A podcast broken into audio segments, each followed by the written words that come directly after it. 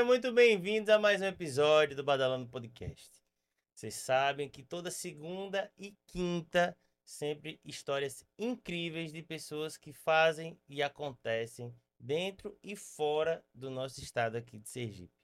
Lembrando também, se você não assinou ainda o nosso canal, antes de começar, meu amigo, para aí rapidinho, vá lá, se inscreva, aperte lá no sininho, você vai receber as notificações dos próximos episódios. Toda segunda e quinta, um episódio inédito, sempre histórias inspiradoras, empreendedorismo, entretenimento, música, muito conteúdo para que você primeiro conheça o que está acontecendo e possa de fato aplicar na sua vida e fazer a diferença né, nesse conteúdo que a gente está desenvolvendo para vocês, beleza? Bom, temos dois convidados hoje, na verdade são até três, eles vão dizer isso direitinho por quê, mas são caras que estão aí na batalha há muito tempo. Juntando eles dois aí, dá quase, meu amigo, 50 anos de experiência, é isso mesmo. Quase 50 anos de experiência nos negócios que eles lidam hoje. Então, eles estão aqui para falar, além da história deles, mas de um novo negócio que eles estão lançando. E eu tenho o prazer de, de convidar aqui Ramon e Chico Tatu, que é o Francisco Anísio, que já é a primeira curiosidade que a gente vai mandar. O nome de Chico Tatu, meu amigo, todo mundo conhece Chico Tatu, mas é Francisco Anísio, é quase o nosso Chico Anísio aqui de Sergipe. Sejam muito bem-vindos, meu velho. Obrigado, meu irmão. Ramon, Chico, Prazer todo velho. meu. Coisa Satisfação. boa. Muito bom ter vocês aqui. Sei que é uma história aí incrível que vocês vão ter para contar pra gente aí. E o melhor de tudo, a gente vai deixar isso registrado na rede mundial de computadores, a internet. Uau. E, e o cara, meu amigo, é do Japão a Sergipe, o cara vai poder ter acesso à história de vocês. Mas sejam muito bem-vindos. Muito obrigado. Nós aqui agradecemos estar aqui, né? Trazendo essa informação né, para todos aqueles que estão nesse momento aí, né, nos assistindo. Coisa boa. Ramon, é de uma honra imensurável estar perto da, rapaz, dessa cara, energia cara fala, sua. O cara né? fala tudo, rapaz. É, é de uma honra fantástica estar perto de Chico, estar perto de você. E assim, são pessoas que me engrandecem, que faz com que eu busque sempre a, a minha melhor versão. Meu velho, pra gente começar o papo, né, que é, muito, é muita história, é, é, é muita superação, é muito trabalho com qualidade prestado. É um público imenso que segue vocês. Vocês não têm clientes, vocês têm seguidores. Perfeito, né? Verdade. E eu queria começar primeiro com Ramon. Ramon, você. A gente já falou nos bastidores, eu sempre falo isso com você às vezes que eu entrego, porque eu também sou seu cliente lá, lá, lá no Mestre Barbeiro. Cara, como foi você teve a ideia de, meu irmão, eu vou trazer o conceito de barbearia americana, pode falar assim? Americana, né? Americana. O conceito, Essa barbearia inspirada na Califórnia. Né? A gente trazer esse conceito para Aracaju, para Sergipe, que antigamente a gente cortava cabelo do lado da mãe da gente, é, né? É isso mesmo. na verdade, foi um divisor de águas o, a minha primeira barbearia, que foi a Maestro, barbearia, na qual eu era sócio. E o homem sempre ficou acanhado no cantinho ali, o, aos salões, como o ticket da mulher é muito mais alto que do homem, o, um espaço no cantinho que sobrava era para o homem. E quando eu resolvi montar esse negócio, eu falei: não, o homem é merecedor de ser cuidado, o homem é merecedor de ter o espaço dele. E eles se sentiram pertencentes ao, ao ambiente e virou essa febre que virou hoje, que são as barbearias no Brasil todo, né, na verdade. É, mas aí você eu estava conversando, você já tem quanto tempo de, de experiência já? Olha, David, eu tenho uma história de vida muito bacana, porque com oito anos de idade eu já sabia o que eu queria ser. Cara, oito anos. Oito anos de idade. Meu tio me deu um pente, uma tesoura e falou: você leva jeito para barbeiro. Do nada, assim. Não foi do nada, é coisa de Deus, né, velho? Mas seu tio já era barbeiro, então? Meu tio já era barbeiro, ele morava em Salvador, eu morava em Feira de Santana. Com oito anos de idade, ele me deu uma tesoura, me lembro como hoje, uma tesoura Jaguar, uma tesoura muito boa e um pente. E aí eu comecei a cortar uns cabelinhos de qualquer jeito, porque ele não me deu mas... base, ele me deu a tesoura, né, velho? Então, mas e aí como era pra você, com oito anos, convencer alguém deixar você cortar o cabelo? Era outro guri, pai. Só ia o gurizinho. Então, assim, aí foi onde eu fui adquirir minha habilidade de persuasão e, e com isso aí eu faz, faz muito parte da minha história esse lance de ter começado cedo com 12 anos eu saí de Feira de Santana, quando surgiu a primeira oportunidade de sair de Feira de Santana para Salvador, para casa desse meu tio. E aí eu fui tomar conta de uma barraca de coco que ele tinha, de vender água de coco. Eu tomava conta durante o dia e estudava à noite. Ele era casado com uma dona, com uma senhora, é, que eu considero ela como minha tia. Alguns meses depois, eles dois se separaram e essa senhora virou para mim e falou assim: Amor, você só sai daqui se você quiser. E como eu tinha um sonho de ser barbeiro, ela é, trabalhava no melhor salão do Norte e Nordeste, ele na melhor barbearia. Então, assim, meu lugar é aqui, eu não vou voltar pra feira. Eu tenho que ficar aqui. E nessa época já, ele já tinha barbearia exclusiva mesmo, tal, Já separada, aquele já, conceito já. já, iniciando. Já existia, iniciando, na verdade, é um retorno. As barbearias agora é um retorno do que sempre houve, desde a década de Sim. 50, de 60. Sempre tivemos Perfeito. barbearias, lugar de homem e de mulher. Isso foi extinto de acordo ao aquele lance que eu falei, do ticket da mulher ser muito mais alto. Entendi. Então, os empresários entenderam que não valia a pena ter barbearia, já que a mulher ocupava aí. Uma mulher, você fazia 20 vezes o valor de um serviço de homem. Mas a gente pode falar também que, tipo assim, a evolução do homem, né, da, da preocupação dele com ele mesmo, de fato, foi um também propulsor aí pra Sim, gente sim, sim. Eu vou chegar nesse. mercado gigante, né? Eu vou chegar nisso aí. Então, com 15 anos de idade, eu já trabalhava no salão. Na época era tudo misturado ainda, né? É. Trabalhava no salão e estudava à noite. E aí não me senti seguro. Fui fazer um curso de barbeiro, cabeleireiro. Fiz esse curso lá na Bahia com 15 anos de idade. Achei mais uma senhorinha que eu, meu tio, outro tio meu, pediu a ela uma oportunidade. Dona Nilda, deixei esse rapaz trabalhando aqui. E aí ela deixou, ela começou a me ensinar a fazer escova, cortar cabelo. Eu cortava cabelo de graça. Eu atravessava a cidade para cortar É cabelo de mesmo? graça. Era. Eu só pedi o vale transporte. Porque o que você queria era, aprender só e desenvolver. aprender. Eu queria desenvolver minha, meu, o meu sonho, que era aquilo ali, a, a barbearia. Meu mundo é esse aí, a E tio barbearia. sempre lhe apoiando. Sempre me apoiando. E aí o que acontece? Essa senhora, três meses depois, ela me perguntou minha idade. Aí ela tomou um susto quando eu falei 15 anos. Aí ela falou: Meu Deus do céu, o que, que eu tô fazendo com a criança aqui dentro, velho? Aí eu falei: É, dona Nilda, mas já tem três meses já. Não vale mais nada. Ela falou, olhou pra mim e falou: Ramon, você vai me botar na justiça? Eu falei: De forma alguma, dona Nilda. E hoje é minha amiga, eu toda vez que eu vou a Salvador, quase todas as vezes eu vou visitar, e ela, da última visita que eu fiz, ela virou pra mim e falou assim: Eu queria que meu filho fosse você. Eu não queria que. Caramba. Pô, é massa, isso é gratificante, é, é, é maravilhoso você ter encontrar pessoas no seu, no seu caminho, trajeto de vida que você vê que as pessoas fazem parte da sua história, são, são atrelados a, a, a ser quem vo, fazer quem você é hoje. E é aquele apoio lá no início que é o que faz toda a diferença pra você não parar, né? não parar. Com 17 anos de idade, eu, tava, eu já estava trabalhando já num. Eu fui trabalhar. Saí de Dona Nilda, passei um ano e pouco, fui trabalhar no Isso salão. em Feira de Santana. Não, isso em Salvador. já em eu já, Salvador já. É. Aí com 15 anos de idade, eu aluguei meu primeiro coió, fui morar sozinho, já pagava minhas contas, meu aluguel, já pagava meu. Já comecei a me virar, me desenrolar.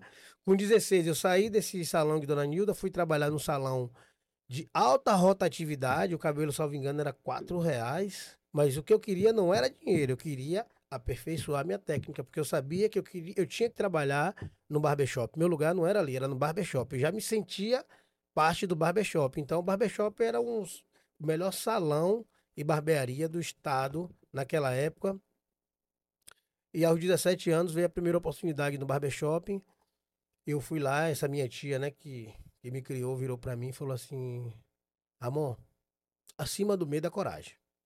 Você vai lá, você vai conversar com o Nival, você vai pegar firme na mão dele, vai olhar nos olhos dele e vai dizer: Eu só preciso de uma oportunidade. E assim foi feito, e ele me deu essa chance. Eu trabalhei lá oito anos, depois fui para outro salão chamado Jacques Giannini. E Mas- até conhecer Aracaju. Ramon, antes de a gente chegar em Aracaju, fazer essa, essa, digamos assim, essa linha direta aí, Aracaju, Salvador, me diga uma coisa. Quando você começou a entrar no barbershop, né? Sim. Foi que você fez um curso, mas esse curso lhe deu esse De conhecimento? forma alguma. Como foi que você chegou de fato a, a entender esse mundo? Porque é totalmente diferente do que se ensina eu acho, para o cabeleireiro normal, vamos dizer assim, Não. né? Eu fiz meu curso, eu já cortava cabelo, essa minha tia, mulher do meu tio, já me ensinou a cortar cabelo. Me lembro como hoje, toda vez que eu tô é, um momento de aflição, de agonia, eu quando eu pego um cabelo, eu fecho os olhos, do mesmo jeito que ela me ensinou. Eu divido, faço a, a ferradura de cavalo e começo a cortar pelo fundo. E aí eu faço uma Ah, retrospectiva. O que é ferradura de cavalo? Para quem não sabe, a ferradura de cavalo é uma divisão no cabelo que você faz, separa o topo das laterais. E aí eu faço a ferradura e corto do mesmo jeito, aí fecho os olhos, faço uma viagem lá atrás, aí você relembra quanta coisa você já passou, quanto conteúdo você já tem, e aí me dá forças para eu recomeçar. É quando você abre o olho, o cabelo tá pronto. Ah, Não, não tá pronto não, mas a primeira mecha eu corto de olho fechado. E aí você veio para Aracaju. Como foi que você veio, velho, para Aracaju, bicho? Eu vim para Aracaju no dia 2 de novembro de 2011. Um amigo meu me convidou para conhecer Aracaju, que eu não conhecia. Aí eu vim para Aracaju, rodei em algumas barbearias. Quando eu vi, quando eu vi a necessidade de atendimento e de serviço, porque meu sonho era ir para Europa, né? Tava tudo articulado para ir para Europa. Eu queria Itália, queria França, Suíça. Que eram os, que eram os polos, né? Onde, É, onde barbearia- tudo acontecia. E aí, quando eu conheci Aracaju, eu falei, meu Deus, eu vou para tão longe se eu posso ser um mestre aqui. e aí, conheci no dia 16 de novembro do mesmo mês, eu já estava morando aqui, pedi demissão lá, estava morando aqui. E eu costumo dizer que eu, eu nem cheguei arrastando a cachorrinha, que eu não tinha força não, cara. A cachorrinha que me puxava. Ela me puxava e eu fui indo, fui indo. Trabalhei em dois salões aqui. Depois fui trabalhar no terceiro salão, onde eu me identifiquei muito. É, e gostei demais. E aí comecei a atender. Minha vida de. Costumo dizer que eu fui obrigado a ser empreendedor. Eu não sou empreendedor porque sonhei em ter empresa. Eu fui obrigado. Eu queria trabalhar com duas cadeiras, mais um assistente, porque eu já via a necessidade dos cuidados. Eu já sentia a necessidade de você estar cuidando das pessoas. E eu atendia muito, mas tinha um ticket baixo nesse salão que eu trabalhava, que o valor era mais em conta. E aí eu chamei o dono da barbearia, conversei com ele, expliquei como seria o projeto. Aí vamos botar duas cadeiras aqui. Eu quero trabalhar com duas cadeiras. Ele, isso em março de 2014, ele topou a ideia. Mas Ele ele não achou, aberto. rapaz, quer, quer duas. Uma É, cadeira, ass- o povo não sabe, é bom você falar. Uma cadeira de barbeiro, ela não é uma cadeira de casa, né? É, é uma cadeira um pouco mais cara, né? A gente tem cadeira lá no Vidan que tá mais de 15 conto a cadeira. 15 mil É, reais. uma 15 mil cadeira. reais. Então, assim. E aí, não mas essas. não, patrão, quando você fez esse pedido? Não, mas essa eu já tinha faturamento já, já era o, o 01 da, da empresa já. E aí, antes de a gente. Só uma pausa que é importante também falar. Quando você vem de Salvador para Aracaju, Hum. o público. Você sentiu alguma dificuldade entre o público de Salvador para Aracaju? O que foi que você identificou e que você de fato entendeu? Cara, se eu for por esse caminho, de fato eu vou ter bastante público aqui. É, na verdade é o seguinte, lá o Barbershop era o salão premium da Bahia. Era a barbearia premium da Bahia. E eu vim para trabalhar no salão intermediário. Então eu fiz, ressignifiquei minha cabeça que eu não podia demorar tanto como eu demorava no barbershop. Eu tinha que entregar o mesmo produto com a mesma qualidade. Eu tinha que entregar também agilidade e comprometimento, coisa que eu por fato de estar em Salvador, eu não conseguia, porque lá a gente fica muito desfocado. É festa o ano todo, é isso, é aquilo. Eu falei, não, não, Aracaju vai ser um recomeço para mim. E assim foi feito. E aí eu juntei tudo e aí virou, virou uma febre, né? Porque o pessoal daqui é muito carente. É muito carente e muito fechado. Entendi. Para conseguir a confiança de um sergipano, demora. Mas quando você consegue também, eles gostam de você de graça. E aí, como foi? Aí, aí até você chegar a ser o 01, como foi a receptividade dos outros barbeiros? Porque, tipo, já tinha uma galera lá, né? Já tinha. Você já chegou Você era o, digamos, o iniciante do iniciante. E depois de quanto tempo você virou o primeiro lugar? Eu costumo dizer o seguinte, que a gente chegou, eu cheguei, para eu ser o 01, me custou dois anos, mas foi dois anos de muita entrega. A gente passou, eu passei, eu chegava, meu horário era 11 horas da manhã, eu chegava por volta de 8 e meia da manhã, trabalhava até 10 da noite, eu fui chamado duas vezes a atenção pelo dono do salão, por justamente ultrapassar o horário, e acabava que as meninas tinham que pagar hora extra, então assim, eu sempre trabalhei, cheguei mais cedo, saí mais tarde. Eu tinha uma média, para você ter ideia. Hoje a gente é em torno de 30 minutos cada cabelo que a gente se dedica ao cliente ali. Eu tinha uma média de 32 atendimentos dia. Caramba. Média. Eu não estou falando de um dia esporádico, eu estou falando de média. 32 atendimentos dia. No dia que eu fazia abaixo, muito abaixo disso, eu saía revoltado. Era cobrança comigo. Claro, era Não o era- objetivo que você tinha, né, velho? É, eu que botava minha cabeça assim, hoje eu vou fazer 35 para sobrar 3 para amanhã. aí no dia que eu não conseguia, eu saía revoltado. E aí, mas mesmo assim, dia seguinte estava lá cedo, batendo minha tesoura, cuidando das pessoas, atendendo. É, os clientes chegavam lá, clientes, os colegas. Eu acho que a gente, acho não, a gente se conheceu assim, você Sim, indo cortar cabelo com um colega. Com. E eu lhe recepcionando, oferecendo café, água, cappuccino a todo mundo, que é o meu jeito, é acolhedor, é assim. E aí, como foi que você teve a coragem? Que você era o primeiro lugar, era o primeiro faturamento, né? do- do- dos barbeiros que tinha lá no salão. E como tomar essa decisão? Eu disse, meu amigo, eu quero agora ter as minhas asas. Vamos lá, eu eu tinha pedido a- ao dono do salão duas cadeiras, eu já tinha visto esse modelo no Rio, eu passei uma temporada no Rio, em São Paulo, eu tinha visto esse modelo no Rio, eu tinha como inspiração um cara que é fantástico, Mores Vá, ele... Mores, ele atendia com cinco cadeiras e quatro auxiliares. Caramba. barbeiro com cinco cadeiras. Ele saía atendendo, as meninas ia, lavava, secava o cabelo, finalizava. E assim, eu falei, por que, que eu não posso ter duas? Você já- Ele tem já- cinco, né? É, ele tem cinco, por que, que eu não posso ter duas? E em março eu pedi a- ao dono da empresa, conversei com ele, expliquei a ele, olha, meu faturamento é tanto. Caso você vai dividir isso aí, caso eu não cubra o valor da prestação, eu pago, eu me responsabilizo a pagar. A funcionária que vai trabalhar, a colaboradora, vai ser minha, mas eu me responsabilizo a pagar caso eu não ultrapasse o valor da prestação. Durante, bote aí oito vezes, dez meses, para ficar Certo. confortável. E aí ele pensou, pensou, quando foi setembro, que eu já tinha um cronograma na cabeça que eu tinha que ter a cadeira em setembro, treinar outubro, novembro, porque dezembro é o auge da gente. E a menina tinha que estar pronta em 30 dias para poder me auxiliar nesses esses 60 dias, reta final do final do, do Que ano. né? acredito que você mesmo que treinou para Eu- ser eu que ia treinar. Eu queria treinar do jeito que eu queria, porque eu queria um atendimento personalizado. Ou seja, eu ia ser uma empresa dentro da empresa do cara. Sim. E ele virou para mim e disse não. Quando ele disse não, aquilo para muita gente seria um frustrante. Ah, eu tô ganhando bem, realmente eu ganhava bem. Eu, para você ter ideia, eu ganhava mais do que 90% dos cabeleireiros femininos dele. Era. Eu ganhava legal. Trabalhava muito, me entregava muito, mas ganhava muito bem pra época, né? E mas não era questão, não era dinheiro, a questão era a realização de um projeto pessoal, era a realização de um sonho, era um Aquilo ficou legado, era um- pequeno pra você, Ficou, né? ficou.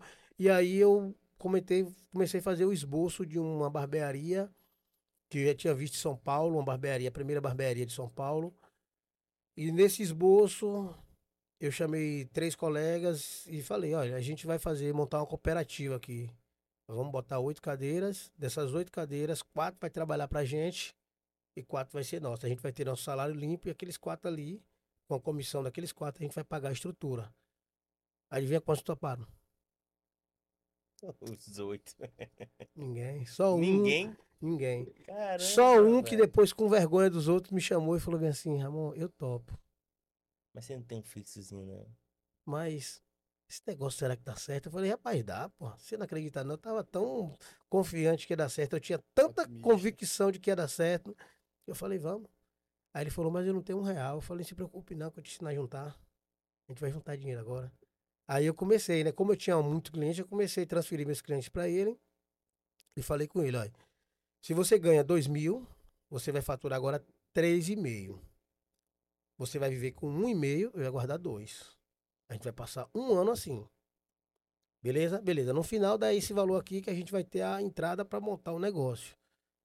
Aí montamos CNPJ e ele, quando foi no final. E aí, Nico? Vamos começar? Aí ele virou para mim e falou bem assim: Ramon, não tem um real. Falei, rapaz, mas não lhe ensinei a juntar dinheiro. Você vai trabalhar mais, você vai produzir mais, vai segurar sua onda e vai guardar dinheiro para você poder montar seu negócio, pra gente montar junto. Mas já tinha CNPJ, tinha tudo pronto. Aí eu cheguei e falei, é, eu já tô, eu tô aqui. Que é um peito pra quem tá cagado, meu amigo. Não é nada não, velho. Vamos pra dentro. Exatamente. Vendi o carro que eu tinha e montei a, a primeira barbearia com o dinheiro de um Celta, velho. Caramba, tá vendo aí? A 20 galera mil reais. desdenha do Celta aí também. É. O Celta levou você a ter a barbearia, que é a realização do seu sonho. Você Ah, realizou meu- o sonho com o Celta. Meu Celtinha prata, o Celtinha parecia até uma sardinha, todo arrumado. E aí a gente começou a montar essa barbearia, montamos, virou uma febre. Chegou uma hora que eu precisava crescer. Aquela questão pessoal, né? Aquela coisa do pessoal. Eu precisava crescer, eu almejava o crescimento e mesmo assim meu sócio não conseguia eh, me acompanhar. E aí eu tive que deixar pra ele. Eu, pra você ter ideia, a barbearia lá valia uns 450 mil. Eu vendia ele por 20 mil, só pra eu ter a leveza, De você fazer. De o fazer tudo de novo. E assim foi feito. Aí, aí eu montei o mestre barbeiro, Mestre nasce o mestre barbeiro. E ai, o recomeçar é tão bom porque você já sabe, né, por onde trilhar aqueles caminhos. É, É, bom demais. porque toda essa sua trajetória ela é regada de muito aprendizado e o aprendizado mais real que existe, que é a tentativa e erro, É. né? E Porque, tipo você- assim, eu acredito que nesse período, obviamente, você deve ter errado algumas coisas para aprender, até principalmente que você sai de uma realidade de público de Salvador para uma realidade de público de Aracaju, que você falou aí já da dificuldade. que O Sergipano, a gente, Sergipano, é, é um pouco mais reservado mesmo, né? Então, mas aí também, quando se ganha a confiança, você tem aí laços muito mais É fortes. muito né? mais forte do que o, o próprio baiano. O baiano você costuma chegar em Salvador e ele. Você vai trabalhar em Salvador, o cara já lhe chama pra comer um feijão, pô, no domingo. Você chegou na sexta. E aí, vamos comer um feijão lá em casa no domingo? Já aqui não, aqui requer tempo, mas depois que você tem credibilidade com o Sergipano, é demais, velho. E aí no, no Mestre Barbeiro, sem dúvida nenhuma, e não é, e não é porque também sou, sou cliente de vocês, mas é acho que a maior barbearia aqui do, do estado. Eu acho em número de, de cadeiras, de público, Estrutura. de estrutura. E aí começa agora a gente fazer essa interseção aí desse brabo aí que também tá do seu lado. que eu vi você contando a história, eu, não acredito que na cabeça dele já foi martelando a similaridade de muita coisa, né? Com certeza. Que vocês devem ter devem ter já conversado sobre essas passagens, porque o negócio de vocês acaba sendo muito parecido nas situações, porque vocês promovem o, a satisfação e o bem-estar das pessoas, Sim. né? Eu acho que o negócio não é não é sobre cortar cabelo, não é sobre fazer tatuagem, eu acho que é o bem-estar das pessoas e proporcionar aquele atendimento, aquela experiência que ele só vai ter com vocês Com certeza. né? Não é, não é em qualquer lugar que o cara acha. E aí nós temos lá o Mestre com a gama de serviços e aí eu queria entender já antes de a gente já entrar na, na história do nosso do nosso Chico, como foi essa interseção de você chegar no, no, no, no Chico aí, como, porque hoje você pode ir lá no, no Mestre Barbeiro, além de você cortar o cabelo, tomar uma cerveja, ouvir um rock and roll, você pode fazer tatuagem lá também, né? Ouvir rock and roll, não. É o lugar que mais toca rock and roll no estado de Sergipe, é o Mestre Barbeiro. E só rock. Conta. Na verdade, aí Chico, a gente já tinha um flerte, já, já existia um flerte entre e Chico, porque muitos clientes e amigos chegavam pra mim e diziam assim, Ramon, você parece demais com o Chico.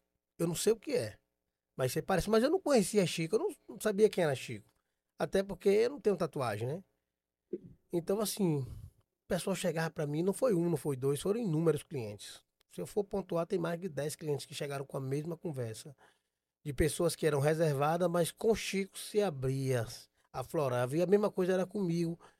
E a gente não sabia, eu não sabia o que era porque eu não conhecia. Quando foi. acredita é padre, cara? E não sabe porque o confessionário é, grande. Porque o, o- o confessionário é grande, né? E eu concordo com isso que ele tá falando aí agora. Então, assim, aí quando foi um belo dia, chega um negão lá na barbearia, né? Tá todo marrento, eu não sabia quem era, né? Aí o- um barbeiro me chamou e falou, Ramon, Chico tatua aí. Eu falei, é mesmo, velho?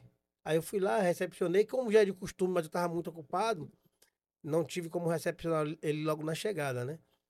E aí fui lá, recepcionei, ô irmão, tudo bem, tudo bem. Aí ele ficou na barbearia, foi um dos últimos clientes, ficou na barbearia, e aí ele me recordou há pouco tempo como foi que a gente, no primeiro dia que a gente, que a gente se conectou logo, né? E aí, logo em seguida a gente sentou, começamos a bater um papo, começamos a conversar, e ele tava passando um momento meio, meio turbulento, assim como eu. Foi uma fase que tinha saído sete profissionais de uma vez só, numa barbearia de 14. Sair sete, você sente um pouco, né? Você Sim. sente muito. E desses sete, cinco era. Cinco estava entre os top. Então, assim, eu senti, tanto no faturamento, como uma coisa. Como a coisa da, da consideração que você tem com as pessoas. E, assim, como foi uma coisa sem planejamento, como foi um ato sem planejamento, eu fiquei, pra você ter ideia, é, eu fiquei sabendo que esse pessoal ia sair no sábado, sendo que eles saíram na segunda. Eu descobri que eles iam sair. Eles não iam nem me, não ia nem saber. Ia chegar lá segunda-feira sem ter mão de obra para repor, nada e sete a menos. Cara, É. Mas isso acontece comigo, acontece com o Chico, a gente que trabalha com, com esse segmento, a gente sofre muito com isso, né, Chico? Com certeza, isso aí é. E aí a gente dando uma pausa, já entrando no nosso Francisco Anísio. E, Engraçado, a gente conhece às vezes as pessoas pelo nome, então, ah, Chico Tatu, Chico Tatu, né? É, eu, eu tinha essa dificuldade com Barreto. Então, Ba- Bareta, Bareta. Antoniel é o nome do cara, velho. Antoniel. Antoniel. E vou dizer mais, viu? Ele gravou percussão num disco com o Timaya. Você acredita nisso? Mesmo, cara. Diga Nossa, isso. eu Fiquei surpreso agora. Agora, Isso eu vi no podcast do meu amigo Ramon Coxinha. Diga aí.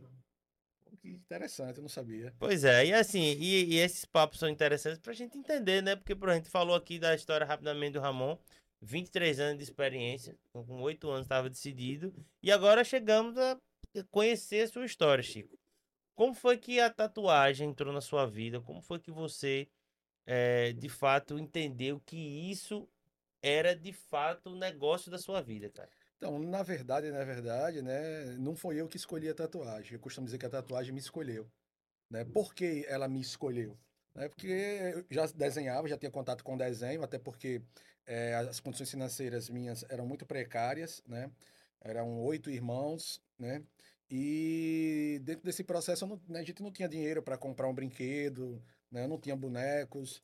E aí eu ficava assistindo He-Man, Jiraiya, Jaspion, né? Isso E aqui em Aracaju. Aqui em Aracaju, no bairro Santos Dumont, né? A minha vida toda foi no bairro Santos Dumont, a periferia.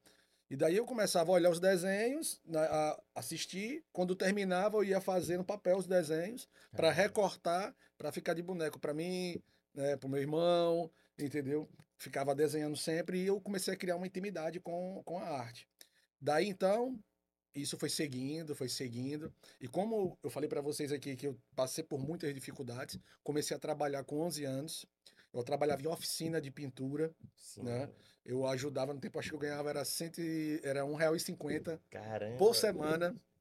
Por semana, R$1,50 por semana na oficina, né? Ajudando lá um rapaz chamado até Marrom, até tá vivo até hoje. Coisa Quando eu- a gente se encontra é uma alegria, porque ele via eu trabalhando e os outros meninos jogando bola, mas eu tava ali na oficina para ajudar já em casa, né? Chegava em casa, mãe, tamo aqui, né? Um real, ficava com 50 centavos, Pra que era o dinheiro para tomar tubaína, né? e, e o bolachão, né?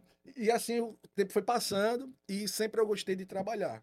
Peguei o gosto. É- Era criança que andava né, no- no- nessa questão de saber que tinha responsabilidade dentro de casa, que você tinha que ajudar. Então, Então eu fui essa, essa pessoa logo desde cedo. E daí, como eu rodava muito pelo bairro, rodando para um lado, pipa, soltando pipa. Aí eu subi no morro lá, que hoje é chamado de Morro até da Reação. Sim. Né? É, tinha um cara lá que era Laércio, né? A gente também se conversa até hoje né? Esse cara chamado Laércio Cabeção, né? Laércio, desculpa aí, o senhor tá falando seu apelido, tá, cara? Você já, tem, já guardou pro coração, é. já, ele tá, tá acostumado. Mas, pô, esse Laércio, ele foi fundamental, assim, porque ele tava tatuando uns caras lá, perto do, do Alfanato, lá eu cheguei, aí ele, pô, Vetão, eu digo, rapaz, eu quero ver como é isso, eu quero aprender como é isso, né? Isso aqui dá dinheiro, aí eu cheguei em casa, mãe, eu vi um cara fazendo tatuagem, ela, que coisa de tatuagem, menino? Seu pai vai aceitar nada? Eu digo, mãe, mas dá pra ganhar um dinheirinho para ajudar a gente em casa tal. Ela, eu vou falar com seu pai para ver. Só que você já tem encomendado a máquina. a Olaeste foi uma máquina caseira, né? Eu já tava já com o meu kit e já... Já é né? no esquema, já né? no esquema. Era uma bolsinha com um vaso de álcool, é, uma, uma colherzinha para botar a tinta, o, a tinta chamada nanquim, que era uma tinta de, de tecido, né? Eu, na verdade, tecido não. De colocar para pintura, né? Sim. De caneta para fazer desenhos, né? Então, a nanquim, que era uma tinta imprópria para estar tá na pele, mas que era utilizada, Sim. certo? E daí, então, é, minha mãe chegou e disse, não, vá, agora tem um detalhe, seu pai quer conversar com você, né? Ó, faça as pessoas, só não faça em você. Olha o exemplo aí.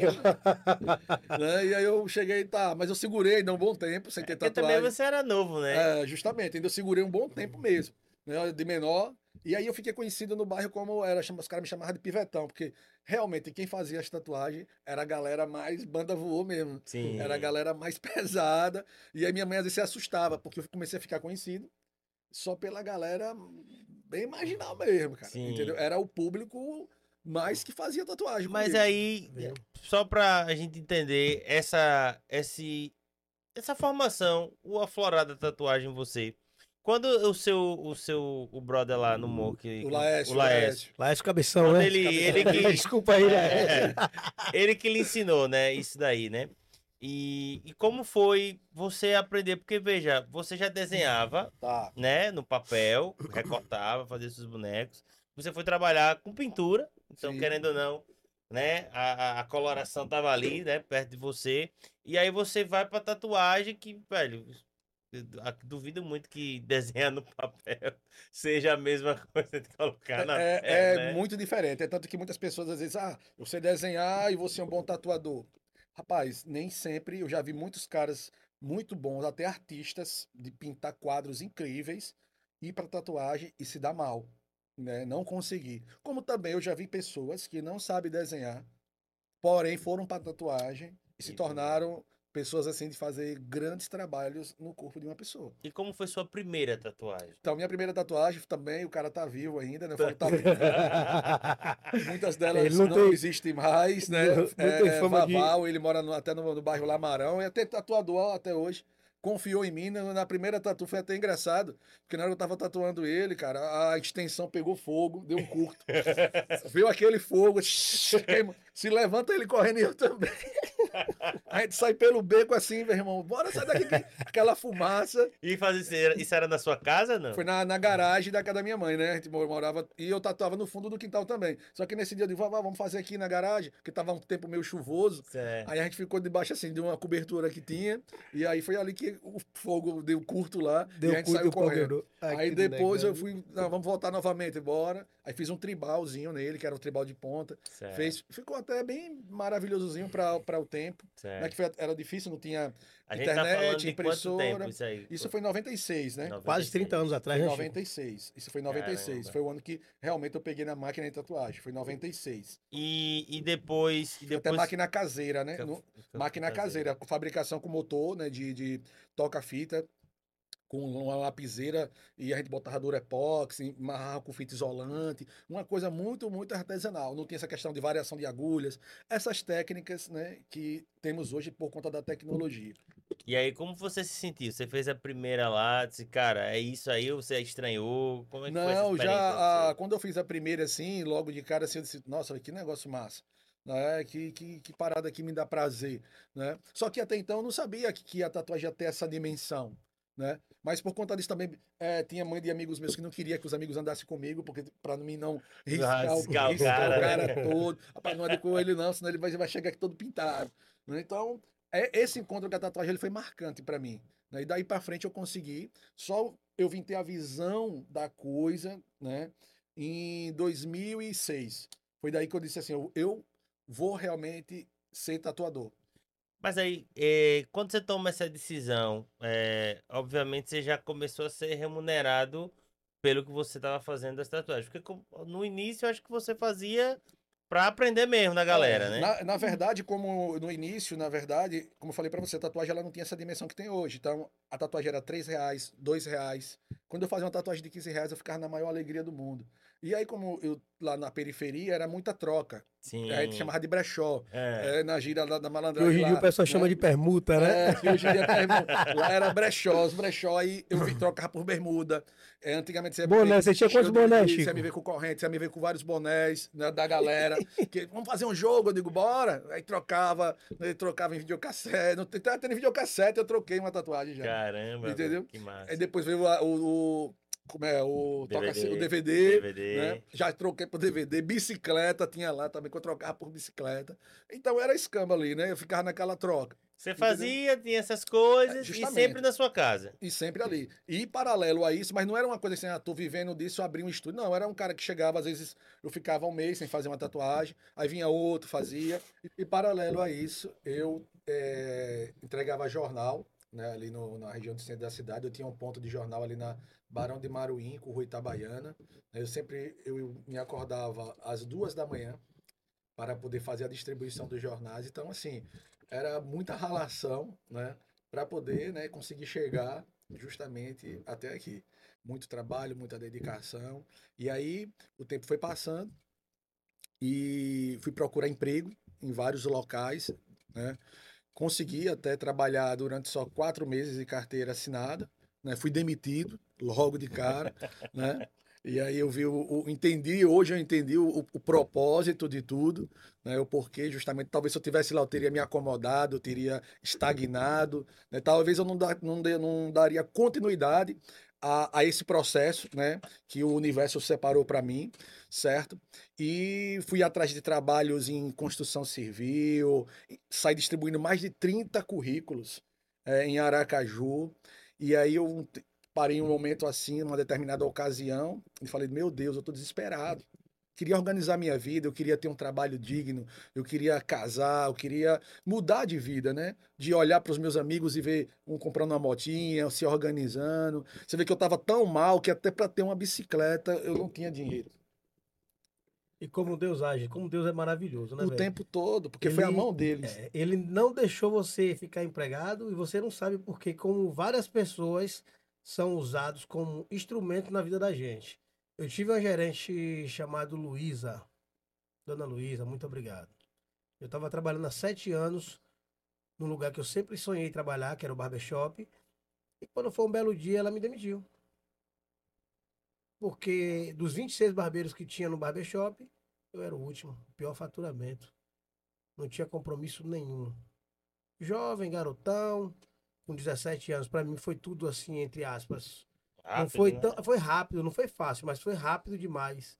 Eu com 17 anos eu já tinha comprado um terreno, estava construindo uma casa, você com 17 anos. É. Já, já tinha um escortezinho que arrancava capacete de formiga com somzão de mala, aquela coisa toda. Então, foi tudo muito rápido. Eu acabei que não dei valor.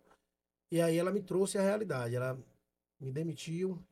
Eu passei assim, me lembro como hoje. Foi uma hora da tarde que ela me chamou e me demitiu. Eu passei até seis horas na frente do salão sem saber o que fazer, sem saber para onde ir.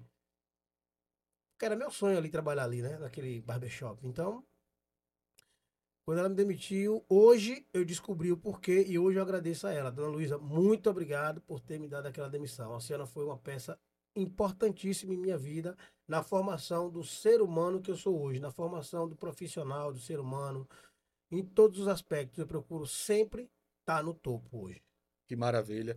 E aí aquela velha frase, né, que é, eu aprendi, né, com uma pessoa bem sábia. Ela falou para mim, olha, Chico, Deus complica, descomplica e depois explica porque complicou. E hoje eu entendo, né, como você deve entender também, todo o processo que a vida nos, no- nos favoreceu. As dificuldades, dias com fome, sem ter comida em casa, luz cortada há mais de 3, 4 anos, água cortada. Né? E você olha para todo esse cenário, né? e quando você olha para ele, é, é desesperador. Né? Você vê um jovem, né, onde as pessoas riem da sua cara porque a luz da sua casa está cortada, o pessoal dizia que eu morava na caverna porque a casa era escura, pedir uma gambiarra do vizinho.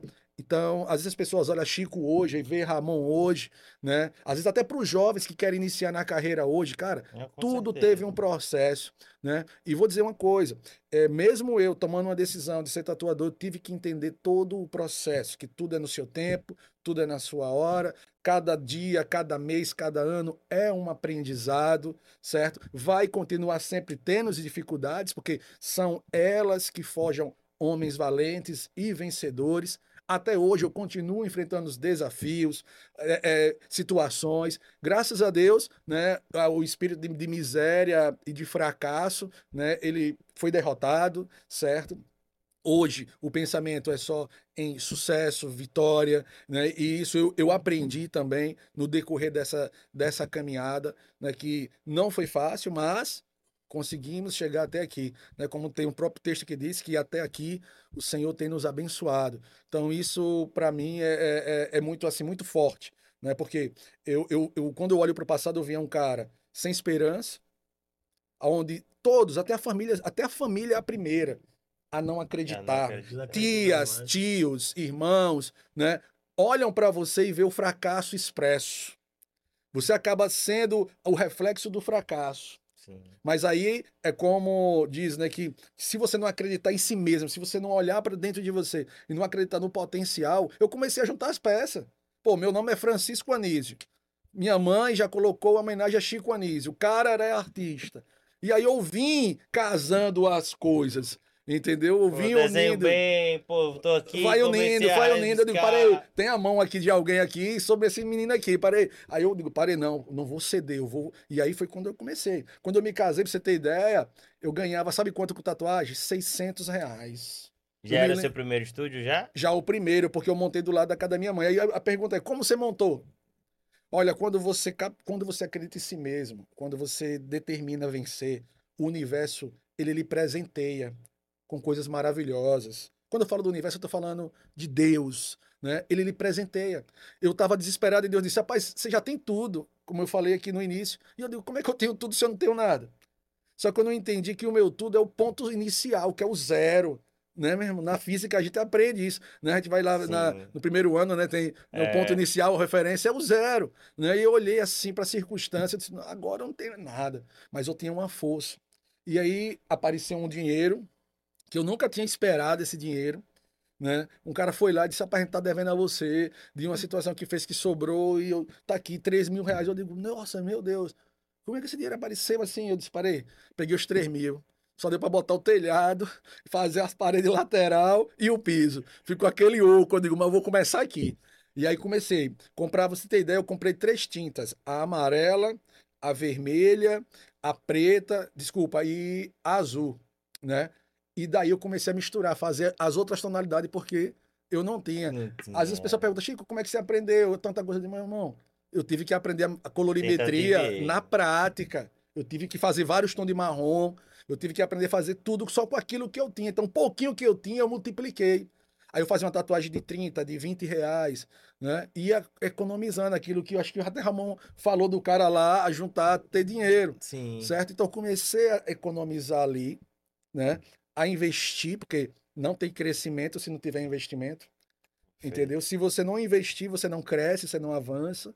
E ali eu comecei. E sempre Chico Tatu? ou Já era Sempre- Chico Tatu? Sempre, sempre, sempre foi Porque, Chico. porque era o, o, o- ué, Era o Pivete, não era o. Me chamavam de pivetão. o né? Pivetão. É, o e aí Pivetão. depois realmente foi o Chico É, Tatu porque já. na verdade também eu, eu andava de skate, a galera de skate já me chamava, porque todo Francisco é Chico, né? É. E aí a galera, Chico, Chico era só Chico, normal. E quando foi entrou na, na parada da tatu, né? Quando fui correr um campeonato de skate, Aí até os caras até é, narrou errado. Né? De vez de falar Chico Tatu, falou Chicotato. Chicotato. Falaram assim, Chicotato. Aí depois, não, mas Chico Tatu. Aí começou esse negócio do Chico. Não foi eu que me intitulei, né? né? Que eu já vi até caras botar o próprio apelido, assim, não, meu nome agora é, é parecendo, é Chicota, não sei o quê. E aí foi. E aí, como é que você. Veja, você começou, digamos assim, daquele, naquele momento que a tatuagem pelo menos aqui em Aracaju, não era ainda aquele profissionalismo todo, não era aquele ambiente que hoje a gente vê a tatuagem num, num status do tão tão na vitrine como, quanto uma barbearia, né? E como é que foi você passar por esse processo de entender que você veio de um, de um modelo bem raiz, vamos dizer assim, sim, assim, né? Para passar para o modelo profissional. Como foi esse caminho porque hoje o seu estúdio é com certeza referência, não só de, de Aracaju, a gente fala, né? Acho que Nordeste, Brasil. Sim, sim. Como foi esse processo, né? Como foi essa evolução da tatuagem e você participando dela? Então, cada vez mais que, que eu montei meu negócio, que eu ia economizando, olhando outros, eu tinha um, uma referência aqui, que era o Marcos Tatu eu ia na loja do Marcos, né? Ele me recebia lá, eu olhava, via aquela ruma de gente entrando, tal, um, um nível assim, uma atmosfera bem bacana, né? Porque até ele é um cara que também que foi muito é, respeitado no, no cenário da tatuagem aqui. E as coisas foram se modernizando, entrando programas de tatuagem que a minha base para fazer o que eu fiz foi o assistindo Miami Ink. Né? Eu assistia quando começou a sair nos canais a, a, programação, comecei a assistir, me espelhar, até porque os estúdios era tudo privado. Para você tatuar com o cara, era só você na sala com ele e ficava ali horas e você olhava uma parede branca, outra parede branca e aquela dor. Eu tive a experiência de me tatuar assim, né? Parecia que você estava dentro de um lugar e começou a dar uma fobia, aquela coisa agoniada. Eu digo, cara, quando eu for fazer o estúdio, eu vou fazer o estúdio, meu irmão, aberto, aquela coisa assim, bem ampla, né? E aí eu, assim, eu preciso dar esse, esse passo de, de de, de coragem. E aí, mesmo no Santos Dumont, sendo na periferia, eu comecei a organizar meu estúdio. Deixar meu estúdio bonito, deixar meu estúdio né, é, legalizado pela vigilância sanitária, certo. tudo perfeitinho. E aí foi quando, em 2014, eu disse, velho, eu tenho que montar um negócio maior. Tenho que fazer um negócio bem gigantesco. Aí foi quando eu fui para saneamento ali, montei aquele modelo assustador. É tanto foi até engraçado que quando eu montei logo uma loja grandona, eu vi todo mundo começar a reformar os estúdios. Né? Eu vi todo mundo também mexeu, mexeu com a galera, né? Quando eu entrei logo assim, mexeu com a galera mais da Zona Sul, a galera começou a dizer, pô, acho que esse cara aí, pá, no tempo, às vezes até um, chegava algumas críticas, ah, o cara montou uma loja massa, mas não, não, não tatua nada e não sei o que lá, aquela coisa. Não, para aí, assim. vamos ver. Você sabia que a barbearia, minha primeira barbearia, teve um pedaço de inspiração de Chico? Aí. Justamente, já, foi já começa o tijolinho, o tijolinho, o tijolinho. Eu passei eu tava passando e falava, eu quero tijolinho igual daquele cara ali, ó. Tijolinho. Não, não era porque eu queria ser ele por nada, mas é sim, é porque eu, eu achei bonito Achou e, bom gosto, e, e cabia no, no, no projeto. E aí eu botei o tijolinho. E também era o universo masculino, masculino né? A maioria, né? Sim, sim. Eu até como revelei Que hoje não é tão assim mais, né? A mulherada aí já dominou aí a tatuagem também. Né? Também, né? também. Hoje, hoje a tatuagem, na verdade, é uma arte desejada, né? Até como uma profissão, né? Para aquelas pessoas que quer entrar no mercado de trabalho, jovens, pô, eu, eu gosto dessa vibe, porque a, a tatuagem ela tem uma magia. Eu acho que também como a própria barbearia, você vai na barbearia de Ramon, cara, o ambiente, eu levo amigos lá que ficam encantados. Tem um cara, pô, que barbearia irada, que clima irado, o rock tocando. Para alguns, às vezes, vamos lá, três pessoas assim não gostam do modelo, mas na sua totalidade, a maioria das pessoas se apaixona. É, mas nem entendeu? Jesus Cristo conseguiu agradar todo mundo. Justamente. É que, nem, gente... é que nem também no meu estúdio também. Vai ter pessoas lá que vai se agradar, outras também não vão se, aguardar, se agradar. Eu queria um negócio mais reservado. Eu digo, pô, se 90% gosta sim, cara, e 10% não, eu prefiro ficar com 90%. E você, quando, e você quando cresce, né? Você sai lá do Santos Dumont, aí você vai para um, um, um, estúdio já na saneamento. Sim, né? Sim. Numa área né, mais, mais central, uma, área de poder aquisitivo um pouco maior. Mas você não parou por aí, né? Não, não parei. Até porque, cara, quando eu saí, esse, esse, essa transição, no Santo Dumont eu pagava 300 reais o meu aluguel. Quando eu fui para saneamento, já nesse, nesse ano, o valor do prédio ali era 3 mil reais. Caramba. Aí veio o que de novo? A família. A paz. Você já tá nesse negócio que é certo. Já tá lhe dando seu dinheirinho. Não vá, não. Fique aqui, né? Não saia, não. Rapaz, você vai pagar 3 mil, aí vem outro, rapaz, é pesado. Todo mundo só fala do peso das coisas. Ah, um aluguel caro, um aluguel pesado, entendeu? E aí eu já dizia, não, mas não é o aluguel, é o que eu vou ganhar lá. Exatamente. O que Entendeu? vai me proporcionar mais, A né? mais, O justamente, que- entendeu? O engraçado é que se a gente for depender do apoio dos familiares, É.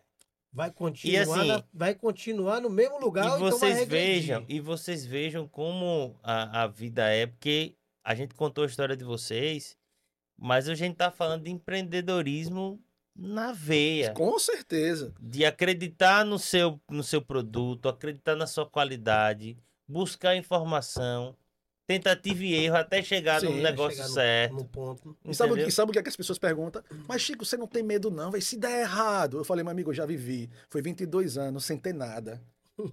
Se eu quebrar, eu sei como um bolachão. É As pessoas ficam preocupadas com se der errado. Eu não ando mais nesse negócio no se der errado. Entendeu? Paciência, pronto.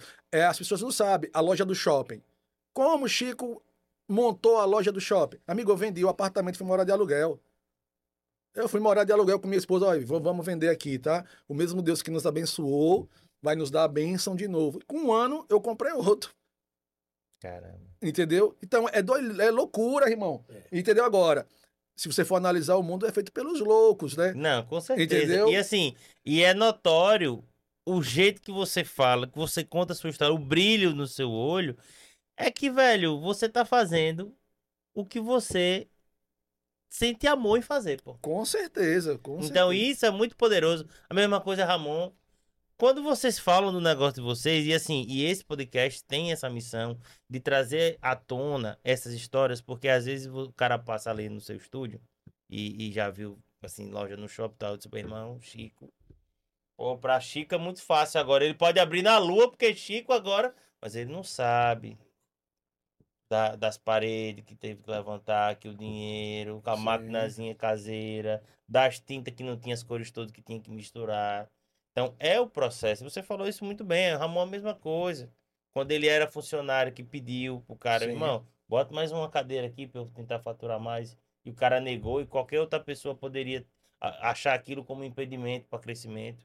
E ele foi Sim. para cima. Foi motivacional aquilo ali. E- Chico tava falando agora do apartamento que ele vendeu. Eu já perdi as contas de quantos carros eu já vendi para botar no negócio, para pagar folha, para fazer isso, e a gente se desfaz. É, uma, Porque é não uma é, Ramon? facilidade tão grande de se desprender do que você tem pra, por acreditar no negócio que é surreal. Porque isso aí. às vezes a gente, a gente não só investe, Ramon, quando a gente torra, né, vou usar até essa gíria, a gente torra nossas, vende os nossos bens, é porque o sonho ele é muito maior, Sim. entendeu? O sonho nos obriga a realizá-lo. Porque o sonho, é nós. porque o sonho, o final dele é a consequência. O, a conse o, o dinheiro não é o, o, o que move. É a consequência do seu sonho Sim, realizado. Eu né? costumo dizer que o sonho é quem nos mantém vivo. Isso mesmo. Enquanto você tem sonho, você está vivo. No dia que você perdeu o sonho, no dia que você perdeu o brilho de se imaginar naquela situação, não faz sentido mais você estar ali. Justamente. Até porque o sonho sem realização acaba em frustração, certo? Então a gente precisa entender que eu tenho que alimentá-lo, eu tenho que correr atrás dele, para que depois eu não possa vivendo o quase. Passa anos, ah, quase que eu fiz isso. Ah, quase que eu fiz aquilo. Então, assim, eu sou agressivo quando parte para o um negócio, entendeu? Eu não, ah, Chico, você pode dar errado, todo negócio pode dar errado Todo. todos os negócios, todos, todos, todos, tem os riscos. Agora tem o os que é riscos. gostoso, assumir Entendeu? o risco é, né, Chico? Demais, a adrenalina, provoca, é excitante, é. E aí, é, veja, cara, é um nossa, e aí a gente louco. chega- É demais. E né? como vocês já falaram aí, quanto é gratificante correr o risco, aí vocês se conhecem. Sim, A história de vocês se conectam de uma forma incrível, porque os negócios de vocês têm sinergias muito parecidas na questão do público que vocês atendem, do que vocês, enquanto ne- eh, donos do negócio de vocês, eh, promovem para os clientes de vocês, né? Aqui eu repito, vocês não têm clientes, vocês têm seguidores. São sim. pessoas que, que fazem questão de estar com vocês porque se sentem bem, tem, tem o diferencial de vocês muito bem definido e vocês se unem, com certeza. né? E aí eu queria saber, dessa união, o que que nasce agora? Ah, na- nasce um, um projeto aí maravilhoso, né? Eu Uma até nova história, né? É. E eu até quero né, aproveitar que eu tô recomeçar. aqui, que é uma das coisas que me fez fazer justamente essa união, além do fato da gente se conhecer, se identificar, o mais primordial foi quando eu conversei com o Ramon, que eu olhei pra ele e disse, esse cara não tem medo de perder. Porque às vezes você, anda com pessoas que são inseguras, né? E eu digo, pô, esse cara não tem medo de perder. Então, se ele também não tem medo de perder e eu também não tenho medo de perder, parecem dois doidos, né, velho? Que vai agora chegar junto e vai formar um- uma carreta, Uma entendeu? locomotiva. É, é, que vai, meu irmão, acelerar. Então, foi por isso que a gente passou no- anos conversando, eu olhando, ele olhando, ele olhando, e depois agora, meu irmão, parei, foi. E aí vem agora o Skyline, que é o quê? Linha Do horizonte. do horizonte. Linha do te- horizonte. É a linha do Aí. horizonte. Que aí entra também o nosso parceirão, Que amigo. foi escolhido a dedo, Justamente. porque como eu e Chico somos. Tem um amigo da gente que define a gente como um megalomaníaco, né? A gente só gosta de coisa grandiosa. Nós vivemos em função de, de entregar o que há de melhor para o nosso cliente.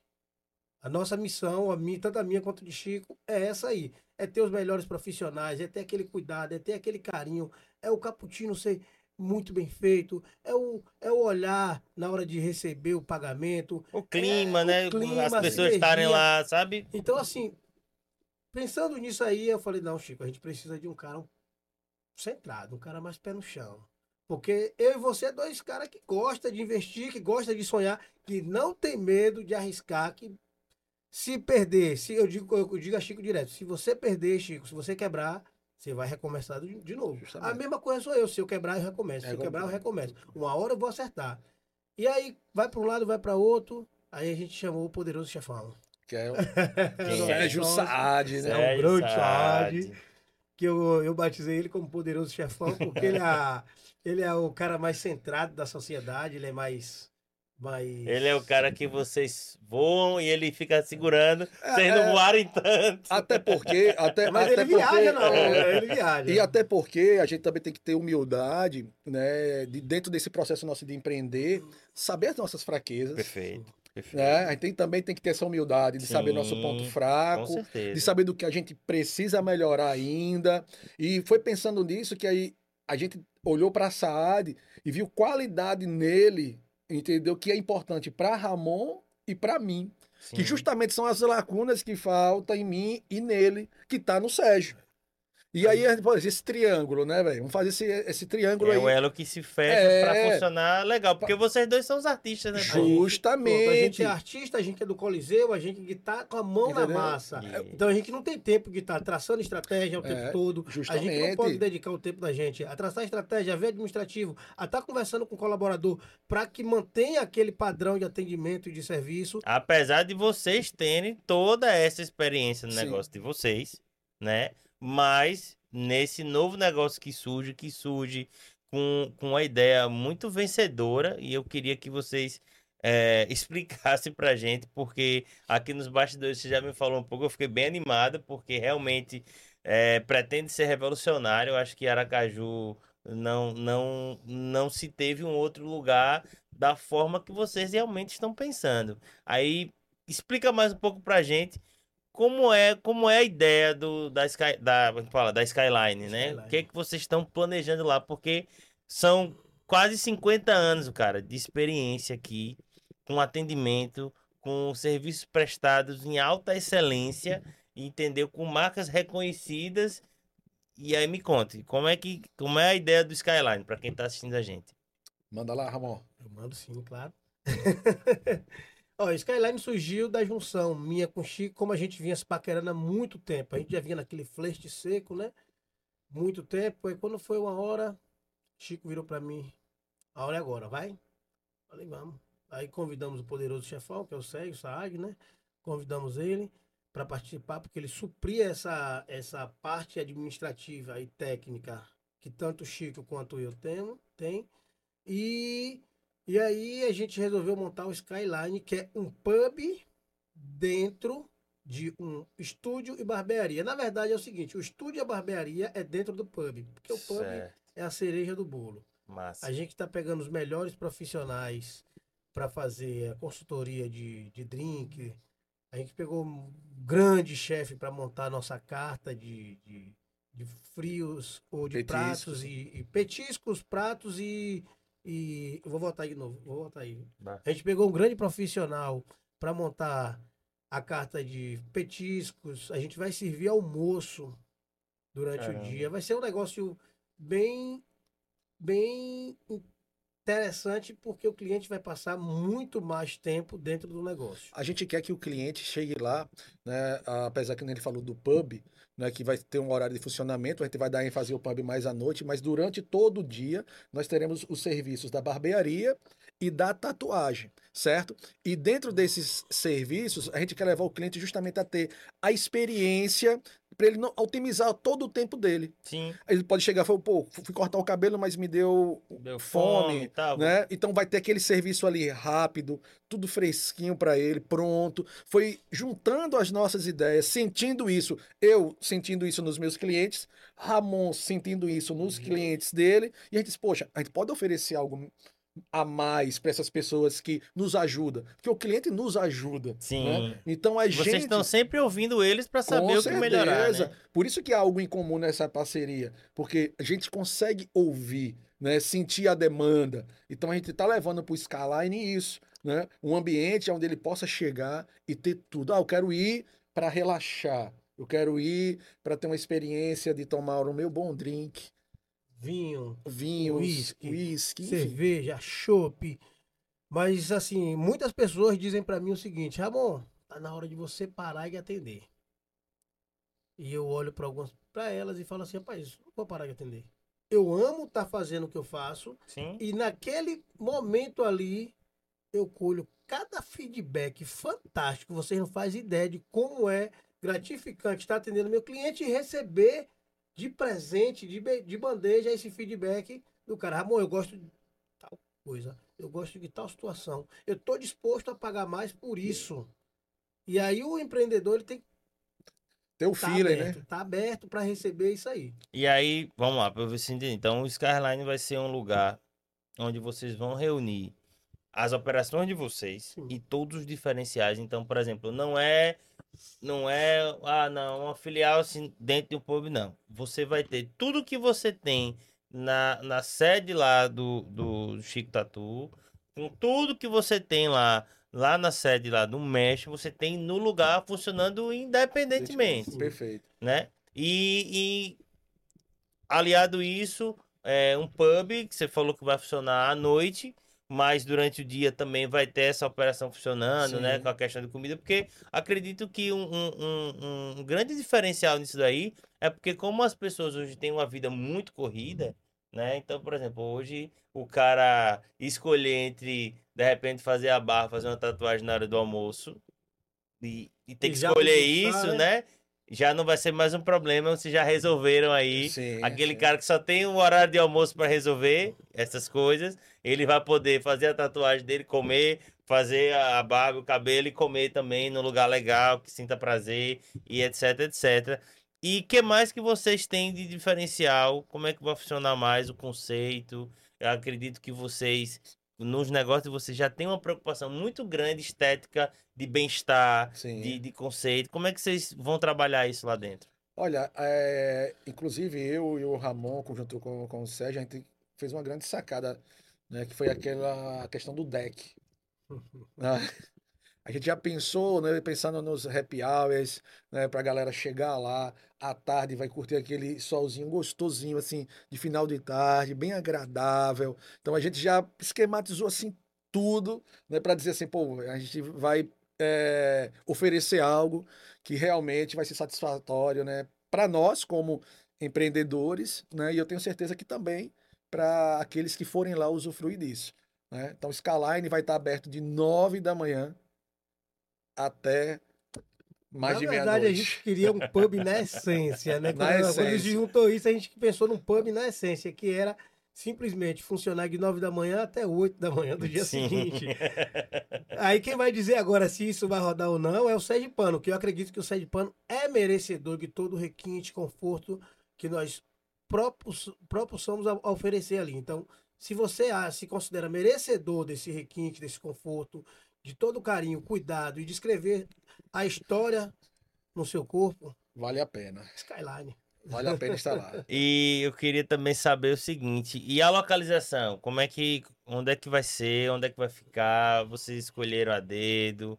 O que que o, o lugar vai agregar? Que eu acredito que vocês também devem ter realmente escolhido a dedo mesmo. Bom, o, o local, né, é na 13 de julho, né? As pessoas, pô, por que a- ali na 13, aqu- aquele local? Né? A gente costuma dizer que às vezes as coisas não são né, é, por acaso, né? Então a gente tem um, um objetivo, né, pelo fato de escolher a- aquele ambiente, até porque eu descobri que aquele ambiente já foi construído no- nos anos 60 e era conhecido como a adega do seu Antônio, né, que foi o fundador, o dono realmente, né, que até hoje pertence à família, e logo depois se tornou é, é, Sushimori, depois veio ser um salão de festa, e depois foi o Chico Tatu, né, que quando logo eu eu saí do shopping, eu precisava de um, de um espaço, e eu rodei vários espaços, e acabei caindo na- ali naquele ambiente. Depois que eu vim saber da história. Sim. E aí, de novo, vai ser agora novamente o Scarline, né? Funcionando com vinho, funcionando com, com a parte de culinária, né? com a arte, com a, com a questão do, do, do- tratamento né? com, com o homem, né? De corte de cabelo, da barba. Então, assim, vai ser algo esplêndido. Né? É, foi justamente né? pensando ali naquele público também, a gente não pode negar que a gente viu que estava carente. É, Entendeu? porque se você, Tava vê, se carente. você vê hoje aqui em Aracaju essa parte de comidas e bebidas, eh, às vezes fica muito concentrado na orla, você tem um ponto desse com a qualidade que vocês estão organizando, né? Que os negócios que vocês apresentam, num negócio fácil, que tipo assim, o cara pega um Uberzinho, vai de boa, ou até naqueles milhões de prédios que tem ali, se brincar, tá- o cara até pra ir até andando, né? É, não foi, não foi só ali, pensando né? que às vezes pessoas, ah, o cara botou no bairro é, de rico. Não, a gente trata cada cliente né, da mesma forma possível. Né? A gente quer pessoas que busquem ter uma experiência com aquilo que há de melhor. Entendeu? Sem distinções. A gente quer que as pessoas vá até aquele ambiente e se sinta realmente bem cuidada por todos os setores o qual ela vai ali usufruir.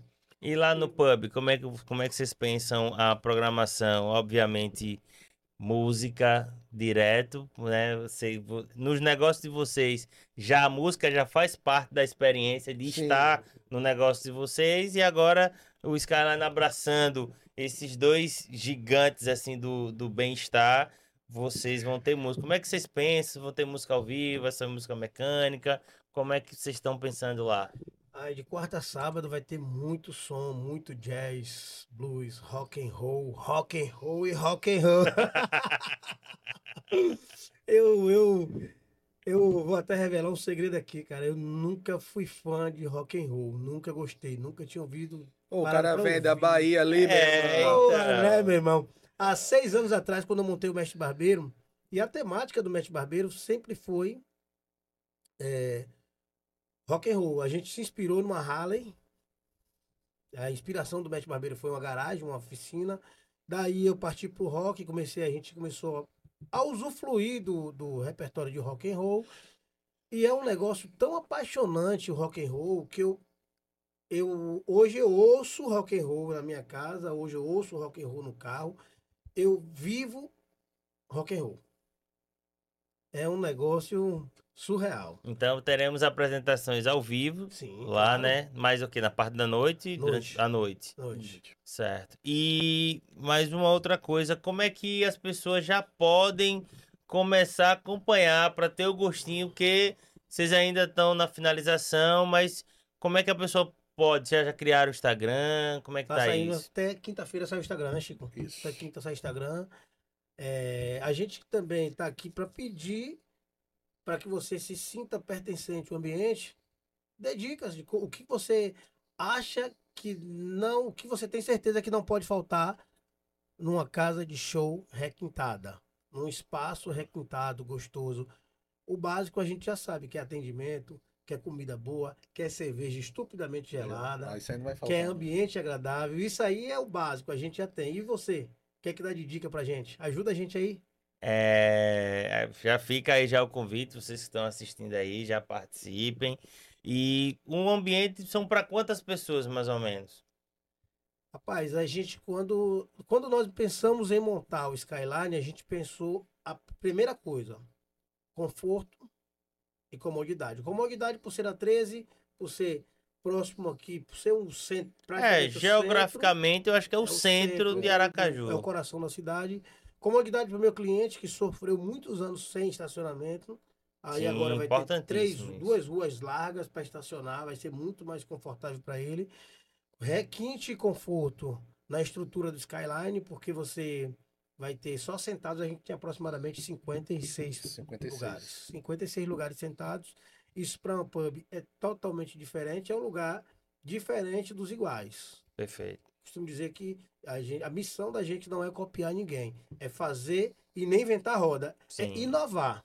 Não é isso, Chico? Sim, É fazer a roda girar mais é fazer rápido. as rodas girar mais rápido, mais leve, mais barato e você satisfeito. Com certeza. Então, é, fazendo convite para todo mundo, Skyline vindo aí. Como é que se escreve Skyline? Porque aí a galera já pode procurar lá no Ó, Instagram. Escreve Skyline, Chico. Você É, que, é, se- que é o mister do inglês. Olha só. Não, isso é Skyline, é linha do horizonte, né? Skyline. É S-K-Y, né, meu irmão? É, L-I-N-E. L-I-N-E. Na linha do horizonte. Estão tudo Já junto procura. e misturado, viu? Já procura então, e essa consulta, e assim, não, não só pelo perfil, mas já se pode ir nos perfis profissionais de vocês Sim. e, ó, tô sabendo, eu acho que isso é legal, já pode Já contribuir, pode, né? Pode sim. E vai ser bem absorvido isso aí, o que a gente puder fazer, o que a gente puder organ... é, fazer para que, é, que sem que saia do padrão, para implementar qualquer dica que você der, vai ser muito bem-vindo, né, Chico? E com certeza. Isso aí é fundamental. Bom, galera, eu estamos chegando ao fim. É, Já, já, no instante passou, né? Uma hora e pouco. Eu pensei que ia ter mais duas, duas horas aqui. Mas assim, foi muito bom. é, primeiro conhecer a história de vocês na essência. A de Ramon eu conheci um pouco, a de Chico tô conhecendo mais agora. E fico muito feliz de ser o emissor, digamos, de publicitar essa história de vocês, que são histórias, apesar de Ramon não ser sergipano, mas é uma história sergipana, de um negócio sergipano, Sim, sim. porque tá aqui, é da, Eu é já da me gente. sinto mais sair de pano né? que baiano, cara.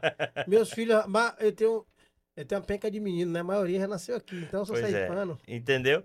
E, e é importante porque às vezes, é como eu falei já no início, as pessoas veem os, os negócios da gente bem sucedido e acham que foi fácil. Ah, não, o Chico tem tudo aí porque ele teve um pai que bancou aí, ou teve um tio, uma herança que veio.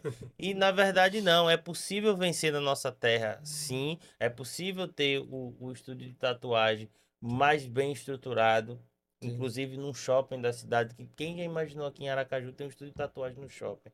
E você foi inovador e continua sendo inovador com isso. Então, as pessoas conhecerem de onde você veio, qual foi o seu processo, para entender e dar mais valor quando vai lá e diz, rapaz, aí ele passou por tudo isso e ele ainda me proporciona isso, aquilo, aquilo, aquilo outro.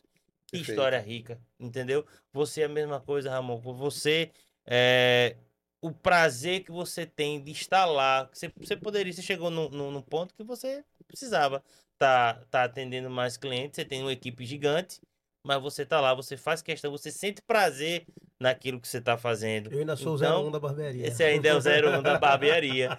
Então, assim, eu fico muito feliz e agradecer vocês aqui nós ter é topado esse papo aqui, compartilhar com a gente.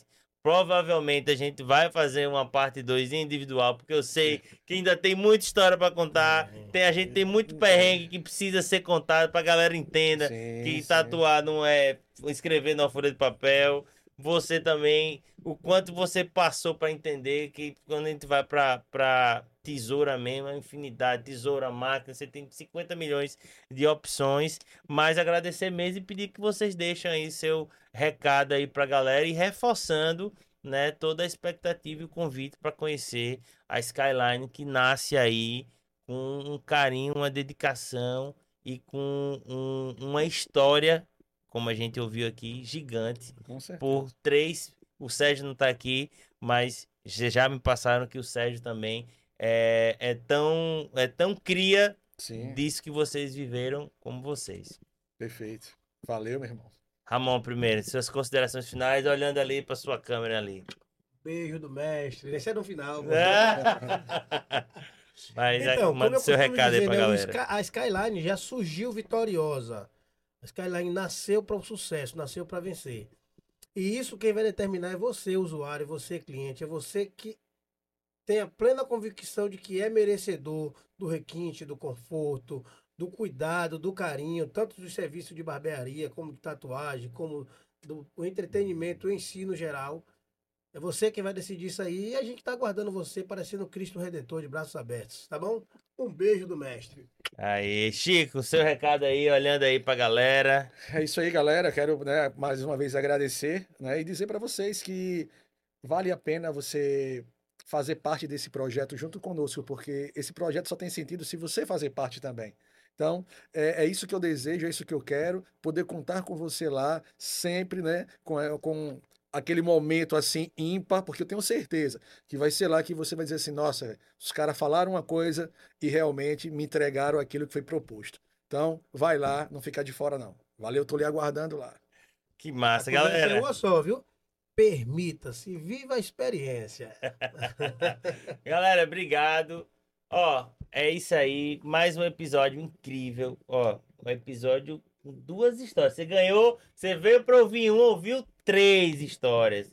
Duas histórias incríveis e uma que está prestes a nascer. Aracaju ganhando aí mais um grande empreendimento que o bem-estar, a exclusividade e a qualidade naquilo que está sendo proposto é a principal meta dos caras. Então a gente só deseja muita sorte, certo? Estaremos lá, inclusive, vou esperar o meu convite e agradeço a audiência e todo esse apoio que vocês dão pra gente. Então, se você ainda esqueceu, meu amigo, pare o que você está fazendo, inscreva no canal, aperte lá no sininho que você ajuda demais esse conteúdo ganhar o mundo, não é só aqui em Aracaju, aqui em Sergipe, beleza? Eu sou David Badalando e fico por aqui e até o próximo episódio.